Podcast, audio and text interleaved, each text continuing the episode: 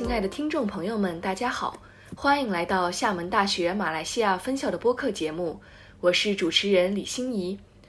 今天我们有幸邀请到今年十月获得第七届中国国际互联网加大学生创新创业大赛金奖和银奖两支队伍的项目负责人，来给我们分享关于参赛的故事。他们分别是来自金融专业的吴新昭学长和来自电子信息工程专业的周孝全学长。那接下来，让我们先和新招学长聊一聊。新招学长，你好。心怡，你好。嗯，大家好，我叫吴新昭，来自一九零九金融系啊，同时也是这次参赛项目的 team leader。首先，祝贺你们的项目在这次互联网加大赛中获得了金奖，这是一个非常棒的成绩。那可以给我们说一说，这具体是一个什么样的项目吗？我们的项目是基于摩擦纳米发电技术的含标灯，该项目利用创新的技术实现含标灯的无间断续航。哦，那其实很多人对于摩擦纳米的这个技术呢，还是相当陌生的。那这到底是一个什么样的东西呢？嗯，摩擦纳米发电技术或摩擦纳米发电机作为一种新兴的这种能源技术。可以将周围各式各样的这种机械能有效的转化为电能，比如说，嗯，心跳、身体跳跃、海浪的起伏都会产生相应的摩擦，然后利用摩擦纳米发电技术，可以将这些浪费掉的能量收集起来，并转化为可供使用的电能。嗯，那听完学长给我们解释这个摩擦纳米技术，我们也会对它有一定的了解。那当时为什么选择了这个项目？又是基于什么原因设计的这个内容呢？嗯当时我们在寻找技术应用领域的时候，我们发现现有的含标灯主要是太阳能电池板驱动的，但是海上恶劣的环境和天气，太阳能电池板经常会面临停止工作或者被海水腐蚀损坏的问题。针对此，我们团队就采用摩擦纳米发电技术代替传统的太阳能电池板，并改造含标灯的结构，内嵌在啊这种浮标内部的这种抗腐蚀的摩擦纳米发电材料。能够吸收海洋的波动能，并转化为可供航标灯使用的电能。因此，无论如何啊，无论在任何环境或者天气下，啊，发电设备都能够正常运行，为航标灯提供无间无间断的能量供应，维持航标灯运作的稳定。嗯，那在这个项目设计出来以后，会对我们有什么实际的意义吗？或者是对我们的生活带来什么影响呢？嗯，航标灯在水陆航行、海洋运输、渔业和海洋开发都起到了至关重要的作用。功能不足或者停止工作的航标灯，不仅会影响船只航行，甚至会影响航道安全。因此，我们项目的意义就在于利用创新的技术解决了以上的问题，为船只航行提供安全保障。此外，我们的项目利用海洋能源为航标灯供能，提供了另一个利用清洁能源的可行方案。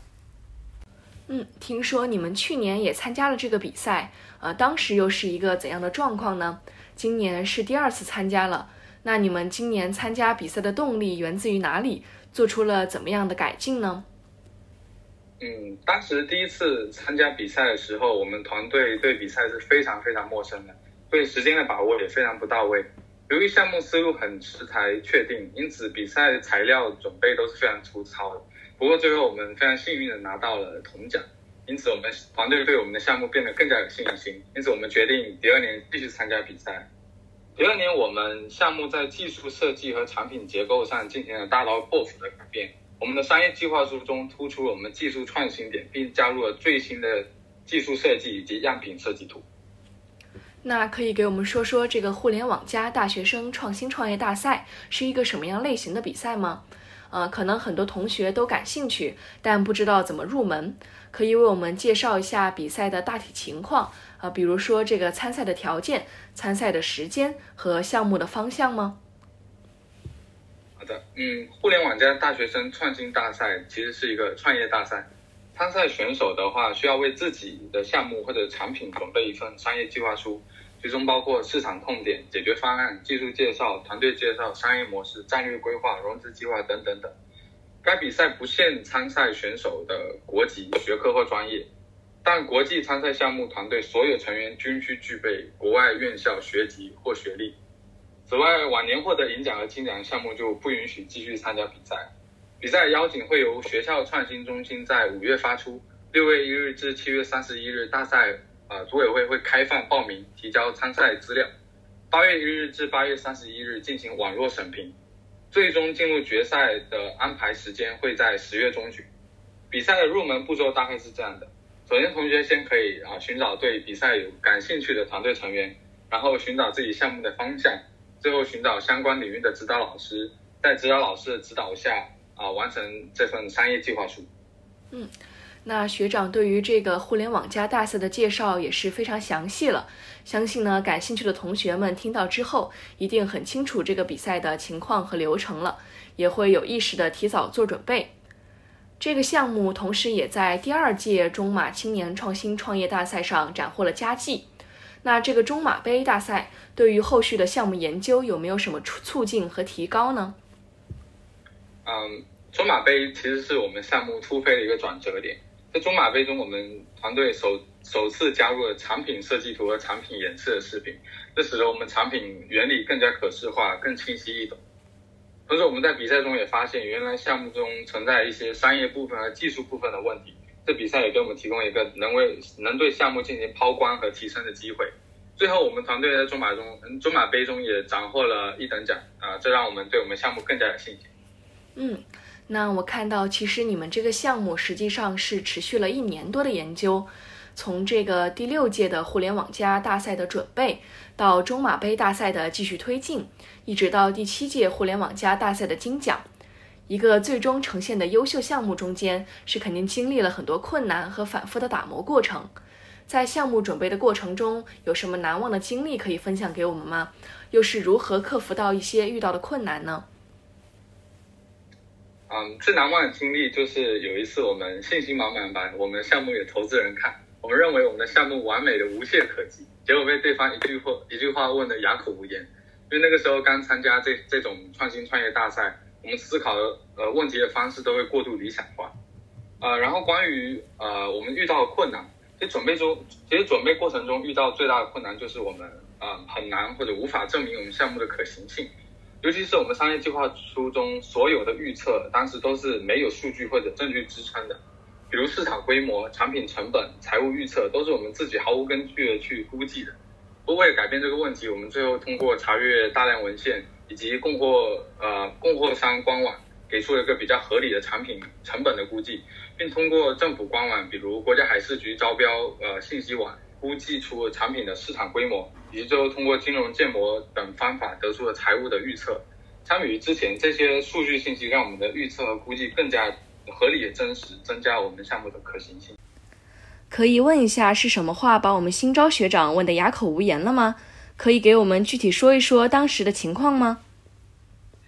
嗯，当时那个外部的投资人问我们市场规模怎么算出来，我们的成本又是怎么估算呢？但是我们刚参加比赛，这几个部分其实是完全没有头绪要怎么去进行的。天真的认为我们可以根据我们自己的想象和猜测去描绘一个美好的蓝图，结果我们最后所有的估算都太过于理想，不符合实际，导致最后被问到回答不上来。那个时候第一次参加这种创业大赛，就好像自己真的在创业一样，在之前本身就抱有创业成功的幻想，加上对现实情况不了解，想问题的时候就比较容易情绪化。嗯嗯，是的，大学生创业呢，其实有很多理想化的成分在里面。想要真正的成功，事实上还有很长的路要走。那你们的项目小组总共是有七个人，当时是如何构建成这个团队的呢？是以意向、兴趣为主，或者是以什么样的方式？那在指导老师的选择上又是怎样选择的呢？嗯，我们团队组成的核心就是多元化。我们团队有四位商科学生、两位工科学生以及一位新闻系的学生，每个成员都能够发挥其最擅长的部分。我们当时团队的大方向是做新能源以及材料化学相关的项目，于是我们就通过邮件联系相关的老师，然后我们最终也非常幸运的找到有愿意指导我们的指导老师。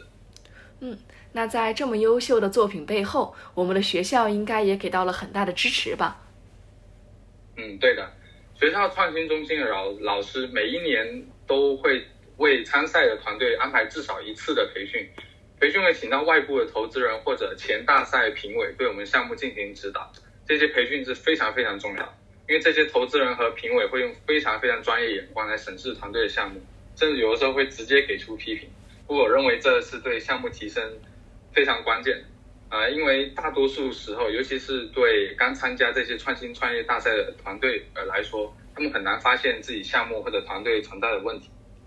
嗯，相信很多同学和我一样，都非常的好奇，这个在获奖后对以后的毕业论文、就业或者深研的选择上有帮助或是影响吗？啊，对于像我一样非理工科呃的学生而言，项目和毕业论文是没有太大相关的。但是对于理工科同学而言，项目中技术研究会为他们毕业论文提供多一个方向的选择。对于就业和深研的帮助而言，很大程度取决于这个大赛的影响力。啊，这个比赛在国内基本是人尽皆知的。啊，不过我我认为随着国际赛道规模越来越大，啊，我相信这个比赛在海外认可度也会啊不断增加。不过对于没有大赛获奖经历的同学而言，在该大赛获奖一定是能够为你的背景加分。那最后一个问题，在项目中最大的收获是什么？作为组长，你有没有什么想要分享的心得体会呢？啊，就我自身而言，项目对我呃让我对创业有了更深入的了解，知道哪些是好的项目必须具备的特点。呃，同时我也学会了自我批判，更愿意接受外人的意见和看法，不会像刚参加比赛时候啊对自己的项目抱有不切实际的幻想，想问题的时候过度理想化。现在更多的是倾向批判性的思考一个问题、一个项目，发现问题并解决，想办法让这个项目呃落地。啊，我相信这些所有的特质和收获，对我未来创业的时候都会有帮助。嗯，那谢谢新招学长为我们回答了这么多问题。接下来有请孝全学长来和我们一起聊一聊。孝全学长你好，来做个自我介绍吧。我叫周孝全，来自福建省厦门市，现在就读于马校的电子信息工程专业。然后这次我所在的可移动核磁共振仪小组在本次的互联网加大会上取得了银奖的成绩。嗯，你们的项目这次在互联网加大赛中拿到了很好的成绩，你可以给我们具体介绍一下这个项目是怎么回事吗？为何考虑做这样一个项目？那有什么实际的意义或者前景吗？呃，我们的这个项目呢，是通过使用高性能的磁体材料、高机能的磁体排列方式，在保证成像质量的前提下，可以降低主磁体乃至整个仪器的大小，实现呢在医疗车搭载下可移动的目的。呃，因为我们都知道核磁共振仪是较为先进、高端的一种医疗诊断设备，目前呢只有在城市的大中型医院中才有。我们的创意在于。因为我国的稀土永磁产量是世界第一，而中马两国对这一些永磁材料的研究、开发与生产都走在了世界的前列。我们将采用具有高磁能级的母铁硼作为永磁材料，来设计、开发、制造先进的小型化的核磁共振仪，用于服务广大农村等医疗水平低下的地区。嗯，是的。我的印象中，核磁共振仪的确是较大的医院中才有，而且还是收费很昂贵。如果用稀土永磁材料制造小型核磁共振仪，费用也会相应的降低吧，所以才会对于医疗水平低下的地区也适用。那么，你参加比赛的契机是什么呢？是自己看到了比赛的介绍，还是听到别人推荐呢？呃，其实是当时我们专业内在做研究的时候。我的研究方向就是，呃，磁共振与医学成像方面的内容。同组的学姐在一次组会中提及到了大赛的相关事宜，随后在我们教授的支持和指导下，就着手参赛了。相比起获奖，当时的想法只是通过比赛的方式，呃，感受我们所做的研究是如何运用到实际生活中。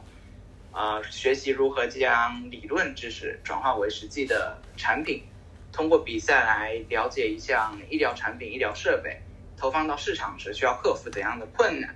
让自己接下来的研究能够不太脱离生活实际和生产需要。那作为第一次参加这个互联网加大赛，在完全没有经验的情况下，当时是怎么一步一步准备起来，并组建了十二人的项目小组呢？呃，最开始的。组员中只有研究小组内的六人，但是我们的教授拥有着也有过指导参赛的经验。他告诉我们，只有技术没有商业部分的策划是不可能成功的。啊，所以我们联系了有参赛经验的刘一涵同学和白高宇同学作为商业部分的核心成员。同样，他们的专业背景就是商科相关的专业，为我们提供了很多商业部分的知识的支撑。同时，我们项目面对的市场主要又在马来西亚与东南亚，因此也是找了几位本土的同学，他们在搜集资料、对政策理解等方面与我们相比是更有优势的。啊，同时我们的技术部分又是做过研究与论文阅读，所以在刚入门时期，项目准备的初期，啊，整体的分工也比较明确，并没有遇到过多的挑战。嗯，那也就是项目的组成其实是基于研究内容，各司其职，分工协作，然后来组建了这样一个相对庞大的团队。嗯，是的，嗯，那么在项目打磨或研究的过程中，遇到最大的困难是什么呢？又是怎么样去克服和解决的呢？啊，第一个困难是组内成员的联系，因为有些马来西亚同学他们使用微信的频率是相对较低的。会出现一些联络滞后或者，呃，数据的采集收集滞后的情况。其次是开组会的时候，尤其是在初赛筹备时期，大家都是刚好在期末复习中，嗯，人员呢又相对比较多，当时大家都有空的时间也是相对有限。其实解决方法也相对的简单，啊，既然微信联系不上，那我们就会通过邮件啊、Teams 啊等方式。啊，进行联络，而时间相对有限的时候，我们就会选取像晚上十点啊这样相对晚，大家都在白天完成了自己的任务的情况下，呃，毕竟要参赛，我们肯定要花费更多的时间，有时候还要熬夜到十二点一点钟。但是我们初次参赛就获得了银奖的这样的好成绩，我觉得曾经的付出都是值得的。付出了努力得到了回报，这确实是一件令人开心的事。那在备赛过程中，有没有同样令人开心或者有趣的事情可以给我们说一说吗？呃，首先是刘奥凡同学加入我们的小组，其实这是我们意料之外的一件事情，因为我就像我之前提到的，都是我们去寻找拥有着相应技能的同学，而其实没有预料到有一位同学会对我们的这个项目啊感兴趣，也愿意钻研我们的项目来加入到了我们的组内。而且奥凡同学呢，不仅仅是在操作软件方面做得很好，他也在彩排期间提供了很多的呃商业技术方啊商商业部分的问题啊的。我们还说他声音非常软，每一次每一次他问起问题来，我们两位的答辩同学啊也是轻声细语的回复他的问题，语速甚至都不敢提起来。彩排期间发生的事情呢，会更加的有趣。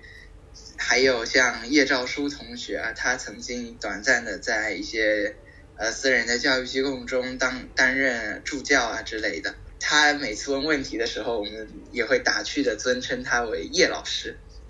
啊，其次其实还有很多事情是发生在刚刚比赛完的时候，因为在比赛之前，我们更多的精力呢放在了准备赛事的各类材料上，插科打诨的时间其实很少。反而刚刚比赛完的时候，官方群里面都在恭喜我们的时候，我们反而都在群自己的私聊群内，在聊起了自己的家乡，甚至聊到了呃前去宿舍后有什么样的期待，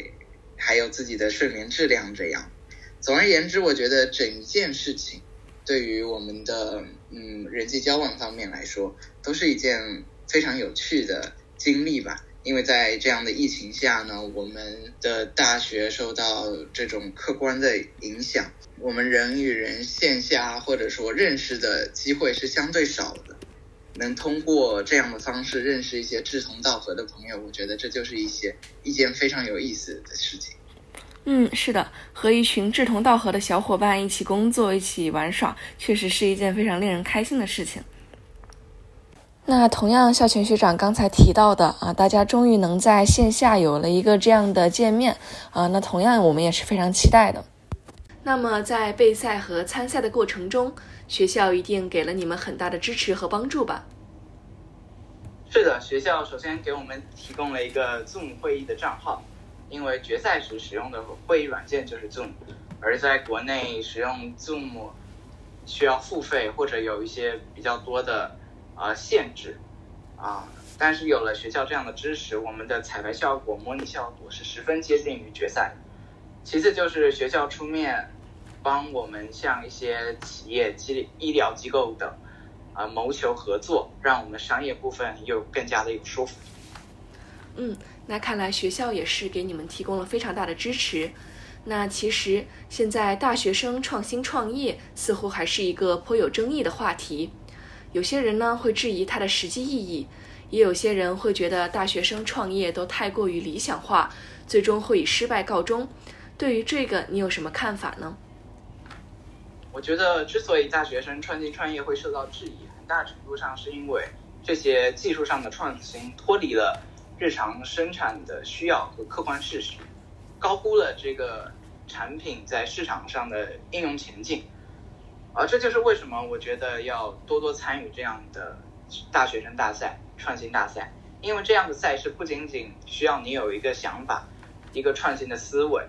呃一些技术支撑，更需要你对市场有一些最基本的调研分析，甚至要考虑后期的融资啊、分配股权的问题，更贴近于未来有可能出现的创新创创业的情况。嗯嗯，是的，有创业的积极性，有详尽的现实和前景的考虑，合理的项目设计和实施。也许才有可能会创业成功。那最后，你可以和我们分享一下你在这次项目准备过程中最大的收获，以及作为组长的心得体会吗？呃，我觉得首先是作为团队的一份子，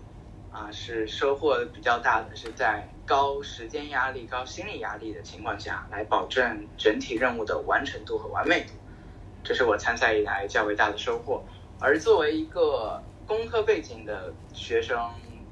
也通过这一次大赛的经历，来对商业部分有了最基本的一些了解。而作为组组长，我觉得在这次参赛体验中，很好的锻炼了自己对任务分配的判断，